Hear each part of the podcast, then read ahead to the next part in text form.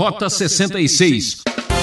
É assim que a pessoa entende Deus antes de conhecer a Deus. Por que, que as pessoas têm receio e rejeição, não querem ir à igreja, não querem ler a Bíblia, tem medo disso? Porque ele acha que Deus vai pegar ele na esquina amanhã.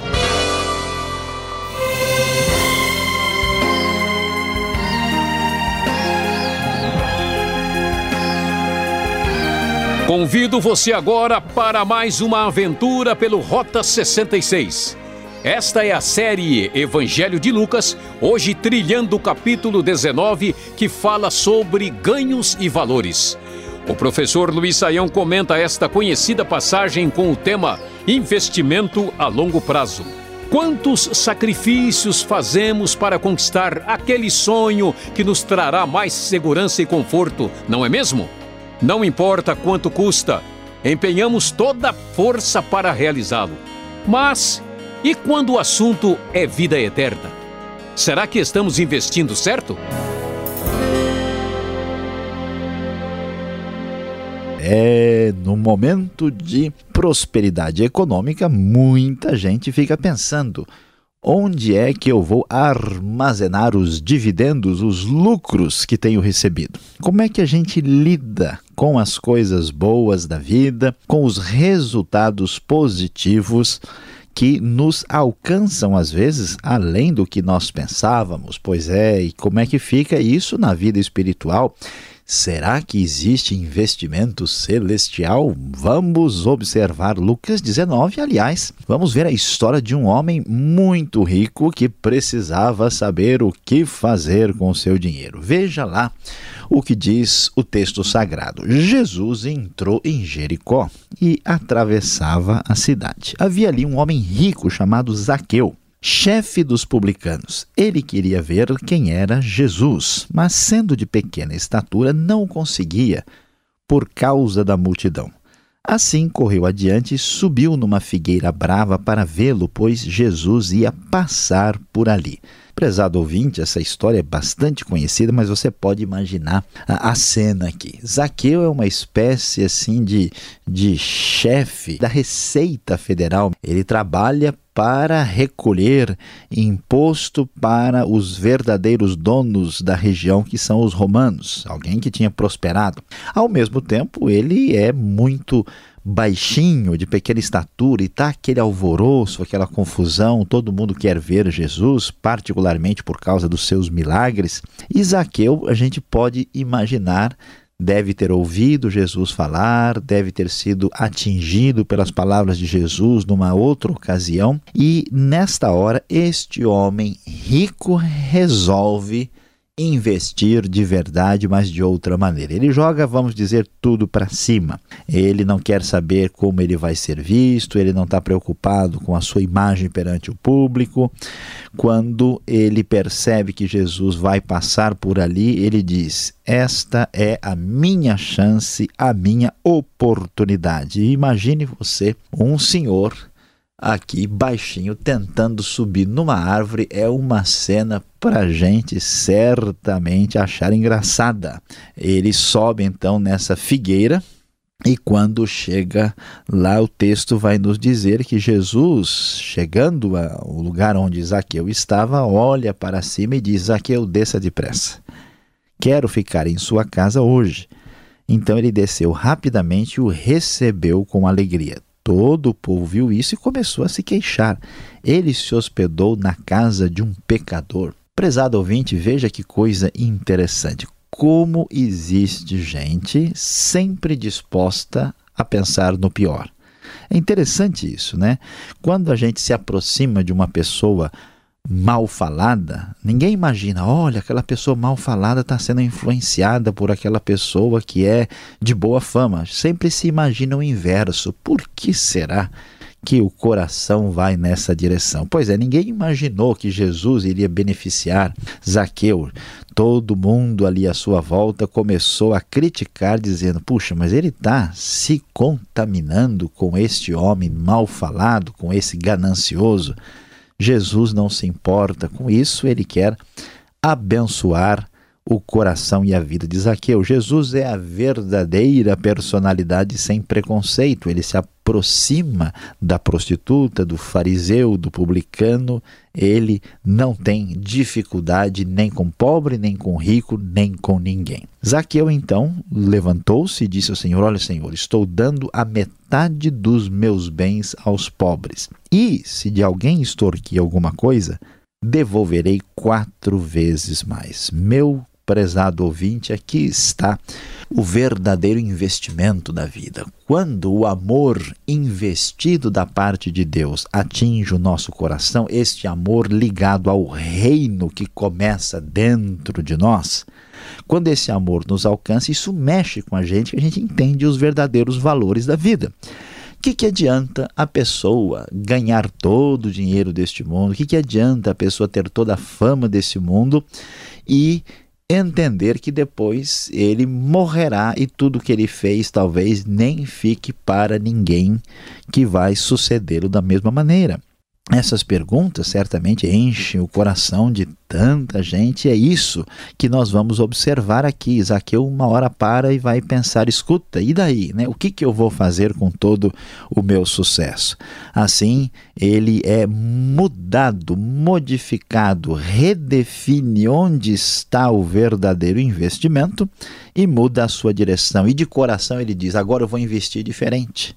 Deus está me abençoando de maneira que eu devo abençoar as outras pessoas. Como Deus me amou de graça, eu vou ajudar a quem não tem condições de ser ajudado, que são os pobres. Ele vai dar metade dos seus bens. E quando ele lembra dos seus erros, ele diz: Olha, eu me aproveitei de diversas pessoas, agora eu vou devolver quatro vezes mais. Jesus então diz: Olha, hoje houve salvação nesta casa, porque este homem também é filho de Abraão. Ninguém via Zaqueu como filho de Abraão. Zaqueu é um traidor que serve os estrangeiros por interesse. Pois é, Jesus diz, ó, ele também é filho de Abraão, a graça de Deus chegou para ele. O filho do homem veio buscar e salvar o que estava perdido. Aleluia! Graças a Deus, que coisa extraordinária o texto diz a nós neste momento quando descobrimos onde está o verdadeiro investimento. Pois então, o texto vai prosseguir. E aí isso chama a nossa atenção.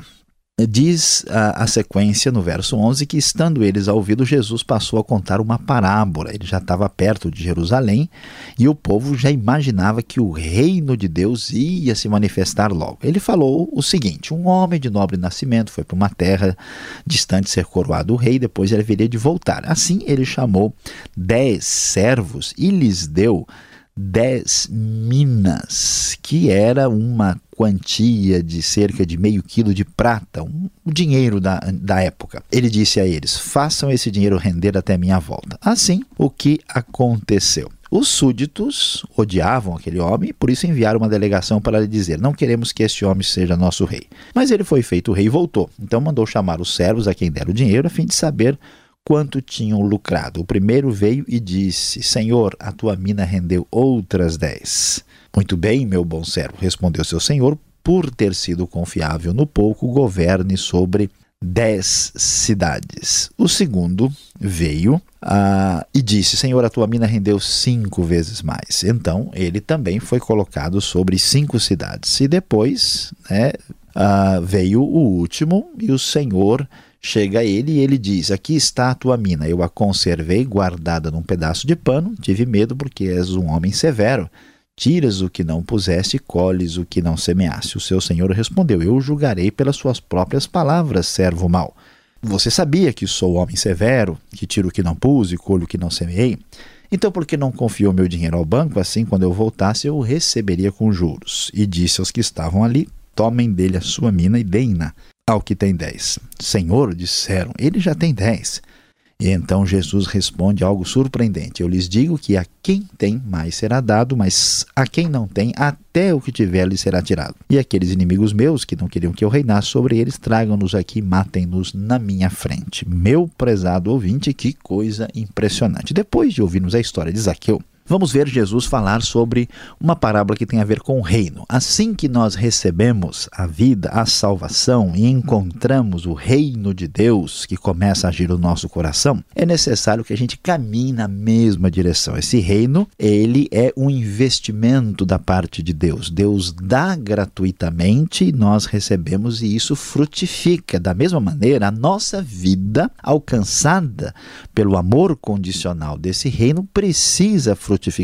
Quem não quer se arriscar não conseguiu ainda este reino de Deus, esta salvação, compreender adequadamente. Portanto, aquele que conhece quem Deus é, que é atingido por este amor, por essa graça, necessariamente haverá de colocar a sua vida como um grande investimento no reino de Deus. Quem tem cinco vai adiante e multiplica isso. Por isso é necessário que nós sejamos produtivos no reino de Deus. Aquela pessoa que diz ter recebido a vida e a salvação e mantém-se inoperante com uma absoluta ineficácia é algo para a gente perguntar se esta vida, se essa salvação de fato alcançou o seu coração. Aqui nós vamos encontrar o Senhor dizendo: ó, quem rejeitou o meu reinado certamente será punido.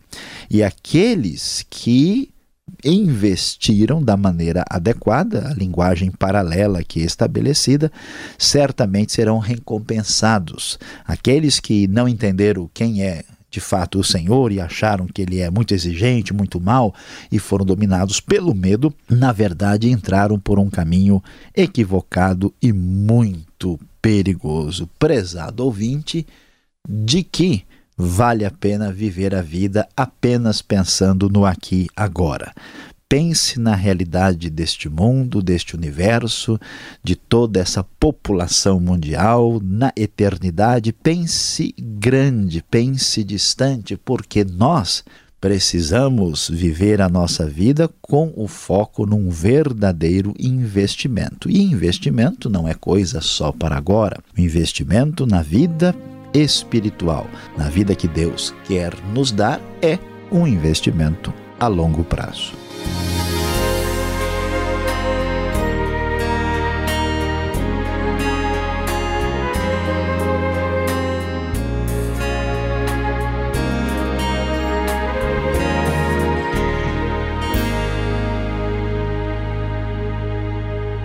Estamos apresentando o programa Rota 66, o caminho para entender o ensino teológico dos 66 livros da Bíblia.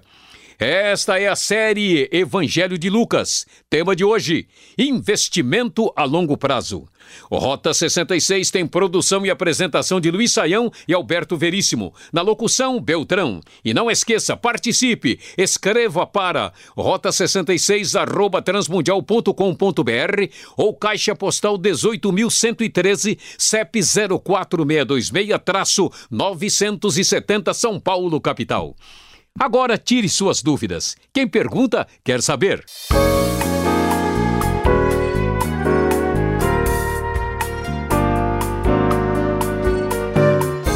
Seguimos agora com as perguntas. Lucas capítulo 19. Você acompanhou a exposição do professor Luiz Saião que responde as questões. Professor, o capítulo já começa falando de um homem rico, Zaqueu. Como é que um homem rico se converte assim tão rapidamente nos termos apresentados aqui? Pastor Alberto, à primeira vista, essa é a impressão que nós temos, mas o texto bíblico ah, não sinaliza detalhes que muitos seguramente devem ter ocorrido antes disso. Né? Jesus já era ah, uma pessoa bastante conhecida, as suas palavras, as suas mensagens, né? e o que ele estava fazendo uh, já estava bastante disseminado por toda a região de Israel naqueles tempos. Então, o que, que a gente pode pensar? Uh, Zaqueu, assim como a, aquela mulher que vai lá lavar os pés de Jesus uh, com unguento e depois secar com seus cabelos, uma mulher uh, ligada à prostituição, ele era uma pessoa assim, sem amigos, uma pessoa sem boas relações na sociedade, e isso certamente mexia com este homem que tinha tudo e não tinha nada, assim como muita gente que tem recursos hoje não consegue ter relacionamento real com ninguém. Então ele deve ter sido atingido, como a mesma mulher foi, por alguma palavra de Jesus que talvez ele deve ter escutado a alguma distância. Isso mexeu com ele, produziu o resultado, ele descobriu onde estava o verdadeiro investimento e aqui nós temos, vamos dizer, a, a colheita, né? o fruto amadurecido e, portanto, Zaqueu faz o que faz porque ele sabe o que realmente importa a essa altura da vida e ele então se converte rapidamente no desfecho, mas com certeza já acontecia alguma coisa na sua vida que a gente não consegue ver à primeira vista aqui. Agora, a atitude de Zaqueu, abrir mão dos seus bens, é prova concreta de conversão? Olha, a atitude de Zaqueu é prova concreta de conversão. A questão é a gente perguntar: será que sempre abrir mão dos bens significa prova de conversão, prova concreta? E aqui a gente tem que entender o que acontece. Em primeiro lugar, nem todo mundo que tem muitos bens coloca os bens no lugar indevido na vida, né? como se fosse a sua prioridade, a sua verdadeira divindade, o mamon que o domina. E no caso de Zaqueu, ele estava tão interessado nos seus recursos financeiros que não importava como ele podia obter esses recursos. Tanto é que ele mesmo vai confessar que ele se aproveitava dos outros. Então não é verdade que uma pessoa abre mão dos seus bens sempre por uma uh, razão adequada. A pessoa às vezes abre mão porque ele não está preocupado com isso. Tem gente que destrói uma fortuna por ser inconsequente.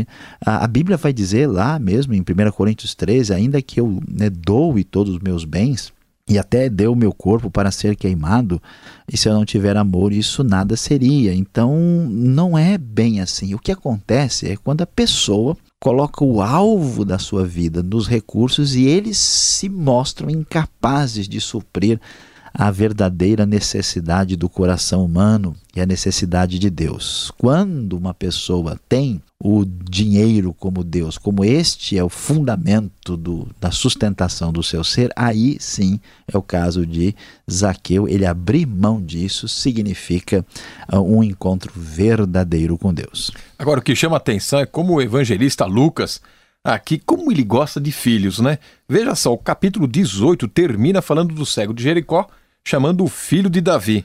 Agora o capítulo 19 já fala sobre o filho de Abraão, depois, na sequência, filho do homem. É tanto filho, qual a intenção dele, hein? Pois é, é, vamos ver aqui o que não falta é uma quantidade grande de filhos aqui. O filho ah, de Davi é uma referência a Jesus como o descendente de Davi com direito ao trono de Judá, como nós vimos no capítulo anterior. A ideia né, de filho, filho, filho, isso é chamado de semitismo, é um jeito né, do eh, hebraico e o grego do Novo Testamento tem essa influência também, e até outras línguas semíticas, por exemplo, a Bíblia vai chamar certas pessoas de filhos da desobediência, quer dizer, pessoas desobedientes, é um jeito de expressar. Então, Jesus é chamado de filho do homem, por quê? Porque ele é eh, humano, está destacando o fato da humanidade de Jesus. E aqui no caso, a ideia de Zaqueu ser filho de Abraão quer dizer ele é um verdadeiro judeu. É possível que, além de destacar que ele é judeu, Jesus também está reforçando a ideia que é a seguinte: ó, este homem está agora entrando no mesmo caminho que Abraão entrou, que é o caminho da fé que vai ser desenvolvido mais detalhadamente por Paulo lá no livro de Romanos. Agora vamos para a segunda parte aqui do capítulo 19, a parábola das dez minas. Que mina é essa? O, qual o valor monetário desta mina? Porque essa parábola, professor, ela é muito estranha, né? São dez servos mencionados, né? Depois, só apenas três recebem destaques. O rei vai longe para buscar o seu reinado. Né? A parábola cita ainda e fala com dureza de seus adversários. É um, uma parábola diferente. É verdade, é verdade, é muito estranha para alguém que lê e fala, mas que coisa, por que, que isso está sendo dito aqui? Bom, vamos é, é, observar primeiro essa questão aí da, das minas. Né? A mina é uma medida monetária dos tempos bíblicos, nós mencionamos rapidamente que uma mina era meio quilo de prata. Agora, para a gente entender o que, que é isso, né, ah, não temos uma ideia muito clara se não quantificarmos. Né? Uma mina equivalia a três meses de trabalho de um trabalhador comum, né, de um trabalhador braçal. Então você pode imaginar que quatro minas é o salário de um ano, né, para a gente ter uma ideia mais é, objetiva e clara. Ah, a questão, a razão por que a parábola é tão estranha assim é que ela está, na verdade, evocando um episódio que acontecera aí algumas décadas antes, alguns anos antes, é, que era o episódio do grande Herodes, Herodes Arquelau, que de fato tentou se proclamar rei e para fazer isso, para ser considerado o rei da Judéia, ele foi a Roma em busca de uma espécie ali de, de coroação. E a maneira dele lidar com seus adversários era muito dura. Então a parábola está sendo assim trabalhada em cima, vamos assim dizer, de um conceito de rei conhecido na época. Né? Por isso que a gente tem que tomar cuidado quando estuda a Bíblia, porque sem conhecer esse pano de fundo histórico, a pessoa não sabe o que, que é essencial no texto e o que, que é circunstancial. Né? O, que, texto não está dizendo né, que Jesus ou Deus quer matar as pessoas na frente dele. Está dizendo que essa circunstância da realeza, lidar com seus adversários, era uma realidade e a parábola é construída com esse pano de fundo. Portanto, entendendo isso, o que deve nos ajudar a tentar ler mais livros de hermenêutica, de introdução à Bíblia, comentários, fica fica mais fácil de entender o que está acontecendo aqui. Agora, não seria injusto tirar do que tinha apenas uma só mina e entregar ao que já tinha dez? O que Jesus quer ensinar mesmo, hein? É, pastor Alberto, aparentemente é injusto, né? Porque, puxa, o sujeito ficou com uma só, né? Como a gente diz, tadinho, né? Por que, que vão tirar a dele? Mas o que, que o texto está dizendo é, é o seguinte: ah, uma pessoa que é atingida pela graça de Deus, ela necessariamente deve cair na direção, no caminho do investimento. Né? Ele é cheio de coragem, de disposição. Ele né, tem uma, uma nova vida, sangue novo. Se a pessoa não apresenta isso, quer dizer que ela tem uma ideia totalmente errada. Veja só o que, que ele fala do Senhor, né? Tive medo, porque és um homem severo. Tiras o que não puseste e colhes o que não semeaste. Veja que ele enxerga o seu Senhor como alguém medonho e exigente. É assim que a pessoa entende Deus antes de conhecer a Deus. Por que, que as pessoas têm receio e rejeição, não querem ir à igreja, não querem ler a Bíblia, têm medo disso? Porque ele acha que Deus vai pegar ele na esquina amanhã. Quando ele tem um encontro com Deus, muda tudo. Aí todo o potencial maravilhoso que Deus lhe deu, ele investe no reino e olha, é muito legal. Então, entendendo isso, a gente descobre que o homem perde a sua mina pela sua própria postura indevida. Obrigado, Sayão, pelas respostas, mas ainda temos tempo para a aplicação desse estudo.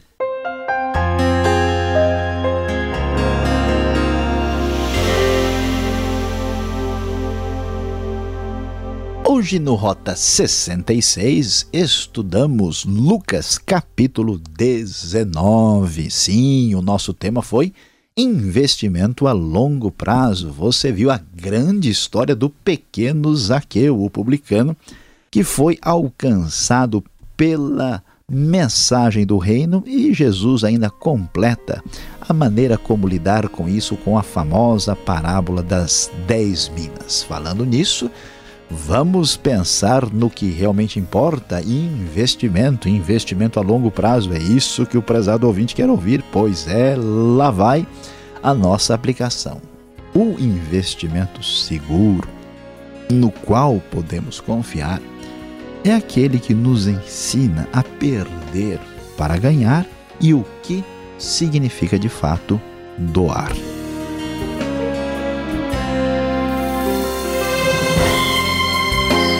Encerramos mais um programa Rota 66. Estamos chegando nos momentos decisivos da vida de Jesus. Acompanhe aqui nesta emissora e horário a continuação desta série.